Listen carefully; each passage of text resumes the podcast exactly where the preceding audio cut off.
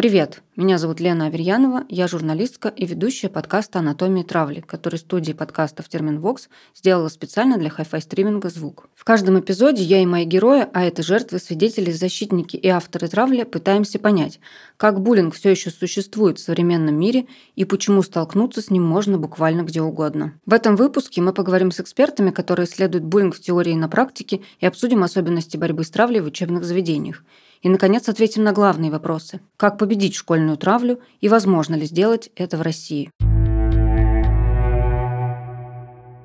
Буллинг – системная проблема, а значит и решать ее нужно с помощью системного подхода. Для этого нужны программы и протоколы, которые четко прописывают, что и как должны делать все, кто так или иначе сталкивается с буллингом – школьники, учителя, родители, психологи. Нельзя сказать, что существует какая-то одна совершенная система действий, которая поможет победить буллинг везде и всюду. К сожалению, волшебной таблетки от буллинга пока не изобрели, потому что вариантов развития травли очень много, а значит в разных школах могут действовать разные программы, в зависимости зависимости от того, насколько остро стоит проблема буллинга и что именно требуется сделать – предотвратить травлю, вмешаться в нее или строго пресечь. Например, Alveo's Bullying Prevention Program, о котором мы говорили в первом эпизоде подкаста, сегодня действует не только в Норвегии, но и в США, Испании, Германии, Хорватии и других странах. Напомним, что она направлена на предотвращение буллинга и работает на четырех уровнях – индивидуальном, классном, школьном и локальном. Перед стартом программы формируется координационный комитет по предотвращению издевательств и проводится анкетирование учеников, чтобы понять, насколько в школе и в отдельных классах распространен буллинг. Потом начинается обучение детей, их родителей, преподавателей и сотрудников школы. Оно длится не менее года. Их учат реагировать на ситуации травли, правильно взаимодействовать с жертвами и агрессорами и решать конфликты мирно. Но важнее не конкретная программа, а идеи, которые их объединяют – неприемлемость травли, необходимость помощи всем участникам буллинга и работа не только с отдельными агрессорами, но и с классом и школой в целом. Такой подход действительно эффективен. В учебных заведениях, где начали действовать подобные программы, свидетели буллинга стали активнее вмешиваться в ситуации травли, и это доказывает, насколько важна четкая антибуллинговая политика на уровне школы. И вот что важно еще. Программы эффективно снижают травлю не только на школьном, но и на государственном уровне. Метаанализ исследований буллинга, проведенный лабораторией профилактики асоциального поведения Высшей школы экономики, показал, в тех странах, где с травлей борется системно, ее показатели на 20% ниже, чем в остальных. О том, как устроена борьба с буллингом на практике, мы поговорили с кандидатом социологических наук, членом Совета по этике научных публикаций, экспертом по современному воспитанию Анной Кулешовой. Два моих э, любимых э, примера, связанные с темой буллинга, это Канада и Люксембург. Это две страны, которые живут за счет экспатов. То есть это ситуация, когда больше половины населения, они являются приезжими, причем приезжими из всех стран мира. Достаточно рандомно. В Канаде я впервые столкнулась с темой буллинга, когда ехала в такси, женщина-таксистка. Ну, мы ехали очень долго, и надо было поддержать какой-то разговор. Вот она рассказывала, как она из Мексики в статусе беженца вот она была. Потом собственно, она устроилась мастером маникюра и также работает в такси. И абсолютно между делом я ее спрашиваю, ну, там, она говорит, что у нее есть ребенок, и, и так как мне написали параллельно вот про очередной ЧП в детском саду, я спросила, вот, а что у вас делают, если дети дерутся в детском садике? То есть вот это неприемлемо, недопустимо, то есть это будут вызываться родители, будет обсуждаться, почему так пошло. Обратите внимание на то, что рассказывает Анна. Для ее собеседницы насилие не просто недопустимо, оно неприемлемо и не оправдывается фразами о том, что дети жестоки по своей природе, что для мальчиков естественно иногда драться, что все мы так росли и ничего. Удивительно, насколько низкой может быть толерантность к насилию в стране, где государство системно работает с проблемой буллинга, и насколько быстро перенимаются эти нормы даже теми, кто стал частью этого общества недавно. Второй пример, связанный с Люксембургом. Население всего 640 тысяч человек на все государство, и при этом 112 национальностей. В классе нет повтора национальности, то есть у вас одновременно там Китай, Турция, Израиль, Соединенные Штаты, Великобритания, Аргентина, Швеция, в общем, кто угодно. И при этом эти кто угодно не всегда э, там, в мирных отношениях могут быть исторические или вот в стадии каких-то конфликтов, которые мы наблюдаем сегодня. И вам надо обеспечить э, сосуществование вот этих всех людей на своей территории, чтобы это вот не переросло в хаос. И здесь очень любопытный момент, то есть вы когда переезжаете, вот первое, что вам дают, вам дают э, блокнотик по взаимодействию с соседями, как избежать конфликтов. Ну, потому что соседи, соответственно, они тоже изо всех стран мира, то есть у вас может быть просто какое-то недопонимание культурное. у вас вторая бумажка, которую вы получаете, в моем случае она была на русском языке специально сделана, от полиции, что делать в случае домашнего насилия. То есть я понимала, что вот уже страна нас со всех сторон награждает. Третья в школе дети получают регламенты, что делать в случае буллинга. И четвертое, что мы из всего вот этого полученного выясняем, что вообще-то здесь категорически другое представление о том, как действовать. Анна рассказывает, как развиваются события, если вы стали жертвой буллинга в Люксембурге. И оказывается, все до банального просто. Ничего не предпринимать самостоятельно, не выяснять отношения, не разбираться с обидчиком, потому что это не ваша ответственность. Для того, чтобы у вас не было в жизни буллинга, у вас есть государство, вы ему налоги за это платите. То есть это не проблема человека, это не проблема того, кого булят. Полиция общается с дебаширами, педагоги общаются с агрессивно ведущими себя ребятами, потому что ребенок, на которого нападает, он не в состоянии адекватно ответить, и, ну, то есть он уже э, не в том статусе, чтобы вести диалог. Ну и, собственно, вот мы понимаем, что э, везде, где есть возможность, то же самое у работодателей, есть сразу же правила там, по предотвращению буллинга, то есть вы при приеме на работу узнаете, что делать, и у вас работают комиссии, вы понимаете вообще, как с этим справиться. И хоть мы уже много раз говорили, что роль институции определяющая, не нужно забывать, что родители – одни из ключевых участников процесса предотвращения травли, особенно в ситуации, когда с ней не борются системно.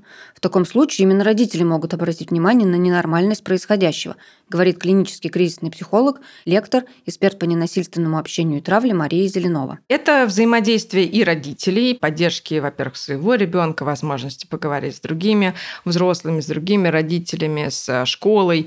Это школа, причем если классный руководитель игнорирует ситуацию, тогда это завуч или директор, например, не реагирует директор, тогда это Министерство образования и прокуратура, это другие психологи, те же самые школьные, да, это другие люди, которые должны быть заинтересованы в том, чтобы ребенок был в безопасности. И это, конечно, не только учитель, это большое количество разных людей, чья это ответственность в этот конкретный момент. И поэтому здесь все должны приложить максимальные усилия для того, чтобы поддержать жертву и научить детей иначе взаимодействовать, научить детей работать иначе, учиться иначе, да, потому что дети не обязаны дружить друг с другом, они не обязаны любить друг друга, да, но они должны уважать друг друга, иметь возможность учиться и взаимодействовать, не принося друг другу боль и страдания. Да, вот это важно. И это задача школы, естественно, в первую очередь научить их этому адекватному взаимодействию. И задача родителей включиться в эту историю и дать знать школе, если они видят, что этого не происходит. Этой точки зрения придерживается и Анна Кулешова. Первое, это то, что делаете вы, это просветительская функция, и, и это бесценно на самом деле. Дальше в идеале надо как-то пытаться перевербовывать на свою сторону учителей, директоров, потому что пока не появляются регламенты в школе, что-либо сделать сложно. То есть э, важно пойти попробовать поговорить с директором и с учителями, насколько они готовы пойти навстречу. То есть от них зависит, будет это нормализовано, будет ли это рассматриваться как детская шалость, а что такого, да, все дети дерутся, ну подумаешь и так далее, либо они ответят иначе. Но в ряде случаев приходится забирать детей из школы. Решение о переводе ребенка в другую школу принять не всегда просто. И не только из-за бюрократии, но и потому, что, например, другой школы поблизости может просто не быть. И мы не можем не упомянуть, что некоторые родители считают необходимым бороться до конца. Но это ошибочная стратегия. Чем дольше продолжается буллинг, тем тяжелее его последствия для всех участников, и тем сложнее будет их преодолеть говорит Анна Кулешова. Что касается того, почему родители выбирают такую стратегию, мне кажется, это страх перемен, это некоторое такое вот, где родился, там и сгодился. Да, там от добра добра не ищут. А там уже вот а сюда ходят дети там знакомых, вот, или там учительница знакомая, еще что-то. Склонности ничего не менять, потому что ну, это нагрузка, на самом деле, любые перемены, перевод в школу. На самом деле, чтобы все это преодолеть, надо же, чтобы человек мог, э, во-первых, посмотреть на это трезвым взглядом, спокойно, понять, что происходит. Если необходимо перевести ребенка, опять же, у человека должен быть ресурс на этот перевод, это документы. Это не так просто, и в России родитель, он все-таки должен быть, получается, экспертом по здоровью, потому что если он болеет, то это к маме выкатывают, а что это он у вас болеет? Сказали, да, что-то вы так плохо за, за ребеночком смотрите. Если плохо учится, это опять к родителям, да, почему он у вас плохо учится. А, если буллинг, то это опять к ним, и плюс они должны обеспечить безопасность на улице, нет никакого там дяди Степа милиционера, который за это все отвечает, да, то есть они должны быть с детьми, и если они попали в дурную компанию, это опять к родителям, то есть это просто очень огромный труд быть родителем в России, и там, если они срываются на детей, то психологи им скажут, что же вы такие, да, нехорошо. То есть вряд ли человек, который любит ребенка и так вот рефлексирует, переживает, э, то она какая-то там э, оголтелая истошная мать. Скорее всего, если это ее ранит, значит, она просто живет такой жизнью, где нет достаточного отдыха, и она не успевает остановиться. Это вот, вот это состояние истощенности, крик, это фактически это крик не на ребенка, это крик ее о помощи, о том, что ей надо помочь, а не пнуть ее еще раз, вот, э, что она нехорошая. Так-то хочется обнять всех и пожалеть всех, но э, это не только проблема родителей. Да, еще раз повторюсь, там, где это объективно хорошо решается, оно решается не потому, что родители объединились, не потому, что была мощная низовая инициатива или там три или пять родителей изменили мир. Сегодня на родителей накладывается бесконечная череда обязательств, и кажется, из-за этого у них не остается сил на самое важное – на близость с детьми, на то, чтобы просто поговорить с ними. А ведь просвещение, о котором в самом начале сказала Анна Кулешова, это основа профилактики насилия, которая начинается именно в семье, с доверительных отношений, соблюдения личных границ ребенка и принятия его потребностей – говорит Мария Зеленова. Для профилактики важно с самого раннего детства любому ребенку, начиная с э, сознательного возраста какого-то, да, там, двух, трех, четырех лет, во-первых, четко, ясно позволять говорить нет и слушать, когда он это самое нет говорит даже в пределах своей собственной семьи.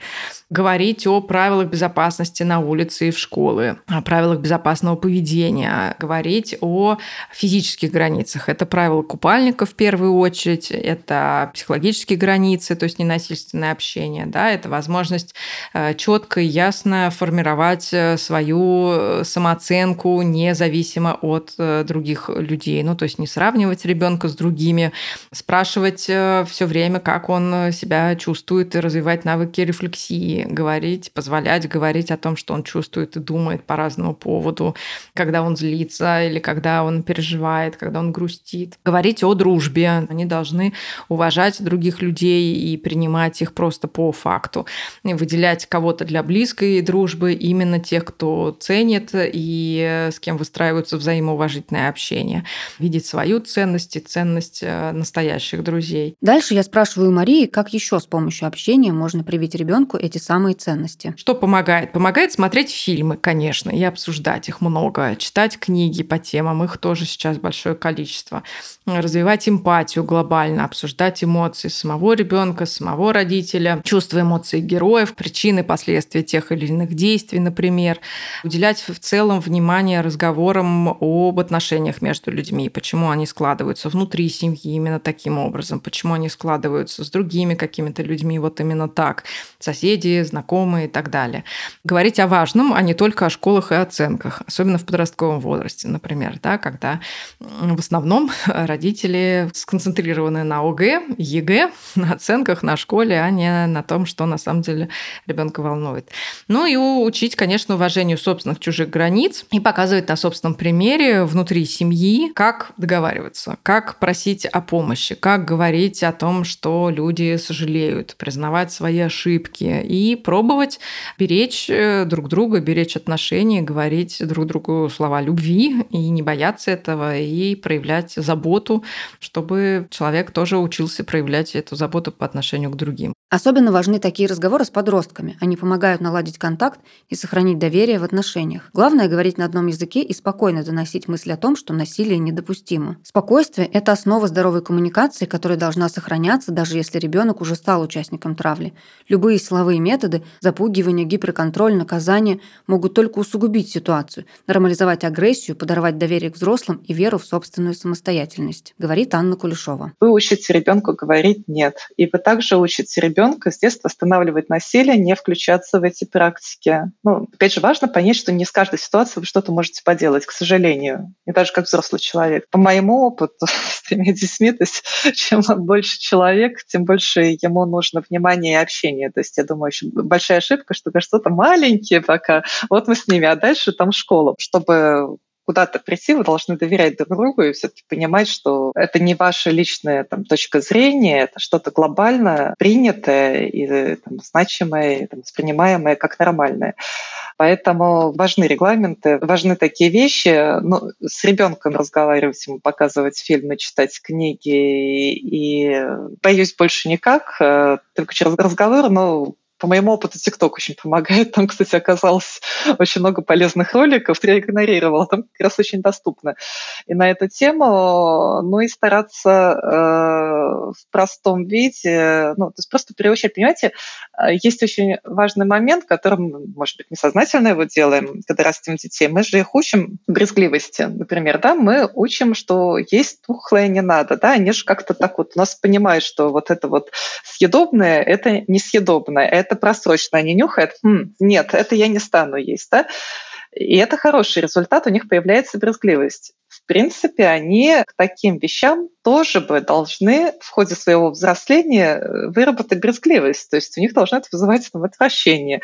Э, кто-то кого-то там бьет, это ужасно, да, это не вау, интересно, давайте мы сейчас поснимаем и выложим ролик, круто, да, а он там так сдачи дал. То есть это не предмет для восхищения. Что еще могут сделать родители, чтобы снизить риск травли? Эксперты и исследователи сходятся во мнении, что у ребенка должна быть возможность общаться не только с одноклассниками, но и другими детьми в кружках, секциях, клубах по интересам. В 2015 году американские ученые выяснили, что дети, которые параллельно посещают спортивные и неспортивные занятия, значительно реже вовлекаются в травлю, чем их сверстники, не занимающиеся в секциях. Находясь в разных коллективах, ребенок видит разнообразие интересов и характеров, учится общаться с людьми, становится увереннее в себе и ощущает собственную значимость. Благодаря этому ребенок чувствует опору. Даже если в одном коллективе что-то идет не так, он может найти поддержку в другом месте говорит Мария Зеленова. Бывает так, что ребенка, например, в школе травят, и он от этого страдает, но есть какие-то другие коллективы, например, да, репетиторы или во дворе, или на каких-то спортивных соревнованиях, еще где-то. Есть еще какие-то коллективы, которые его поддерживают, и где он себя чувствует хорошо, комфортно. Это сглаживает общее впечатление, это помогает в общем и целом дальше реабилитироваться и понять, что проблема, наверное, не в самом человеке, и э, действительно эту ситуацию как-то можно разрешить. А бывают ситуации, когда у ребенка есть только школа, к примеру, и есть только вот эта конкретная ситуация, конкретные дети, и вся его жизнь, она, например, в этом. Да? И когда, конечно, здесь невозможно адекватное взаимодействие и общение, и когда это перерастает в постоянную, каждодневную стрессовую ситуацию, да, то ребенок не выдерживает, и, конечно, это сказывается и на нем, и на его отношению к миру тоже в том числе. И, конечно, это серьезная травма тогда с тяжелыми последствиями. Перейдем от теории к практике. В начале выпуска мы говорили о том, как устроена борьба с буллингом в разных странах, но ничего не рассказали о России. Сейчас в России нет закона, который определяет, что такое буллинг и как с ним бороться, но именно он мог бы стать основой для системной работы с травлей. В октябре 2022 года группа депутатов Госдумы планировала внести поправки в закон об образовании, а после этого разработать государственную программу и единый стандарт профилактики травли. Законопроект касался и школ. В них должны были появиться не только документы по предотвращению буллинга, но и профильные подразделения. К сожалению, законопроект так и не был рассмотрен. Зато в конце 2022 года появились методические рекомендации для сотрудников образовательных учреждений по профилактике травли среди учащихся. Там буллингу, наконец, дали определение. Это повторяющаяся агрессия по отношению к определенному субъекту, включающая в себя принуждение и запугивание. Увы, эти рекомендации не наделяют учебные учреждения специальными полномочиями, то есть школы де-факто не могут воздействовать на агрессора. И даже если насилие эскалировало до физического, у сотрудников нет регламента по конкретным действиям. Но несмотря на это, с травлей пытаются бороться на уровне отдельных школ и регионов. Так, в 2022 году в Татарстане уполномоченный по правам ребенка Ирина Волынец выступила с идеей, похожей на инициативу депутатов Госдумы закрепить понятие буллинга на законодательном уровне региона. В общем, единой вертикальной практики по профилактике буллинга в России на сегодняшний день нет. А если меры предпринимаются на местах и в конкретных школах, то можно сказать однозначно. Они неоднородны, отследить динамику или тенденцию просто невозможно, продолжает Анна Кулешова. Россия очень большая страна, соответственно, есть разные школы, которые вот э, живут по разным правилам. И в рамках одного города могут быть разные школы, иногда даже удается разные э, среды устроить и в рамках одной школы, что сложнее, но иногда и такое тоже случается. То есть вот мы живем по таким правилам, и наши нормы таковы. Поэтому вот я примеры, которые привела с Канадой и Люксембургом, вот они, собственно, о том, что здесь очень серьезное участие государства. То есть государство с вас берет налоги, в том числе еще и за то, чтобы вас защитить от буллинга, и вот э, с этим совсем разбираться. То есть вот не ваша забота. Я повторюсь, то есть для меня это было большим открытием, что это не я должна разговаривать, это не моя проблема. Это проблема тех, кто делает мою жизнь невыносимой.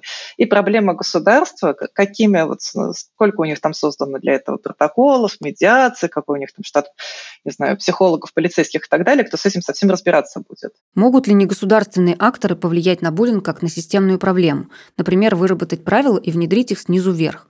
Вот что говорит Анна. Ну, зависит, наверное, от того, о какой группе вы говорите. Если это у вас малая группа, условно, какая-то небольшая деревня, закрытое сообщество, вы там можете договориться о своих правилах жизни, и у вас может быть какой-то свой устав, и каток для старушек, да, и отсутствие буллинга для детей. То есть вы можете микромир свой построить, какой хотите. Другой вопрос, чем шире этот мир, тем сложнее с ним управляться. В семье, да, вам достаточно просто задать правила своей своего дома, которым не приемлемо никакое насилие, и ни папа, ни мама, никто не кричит, и дети на родителей тоже не кричат. То есть у вас в семье разговаривают спокойно всегда, и бабушки с дедушками тоже. То есть вы можете об этом договориться. У вас может быть низовая инициатива, которая сработает в классе. Медиаторы, они не всегда в роли власти, хотя ну, это может быть кадровая служба, а не руководитель, да, то есть это не впрямую человек, который вот прям над вами стоит, или, соответственно, не директор школы, да, да, та медиация, которая при школе, психологи, еще кто-то, да, не руководители.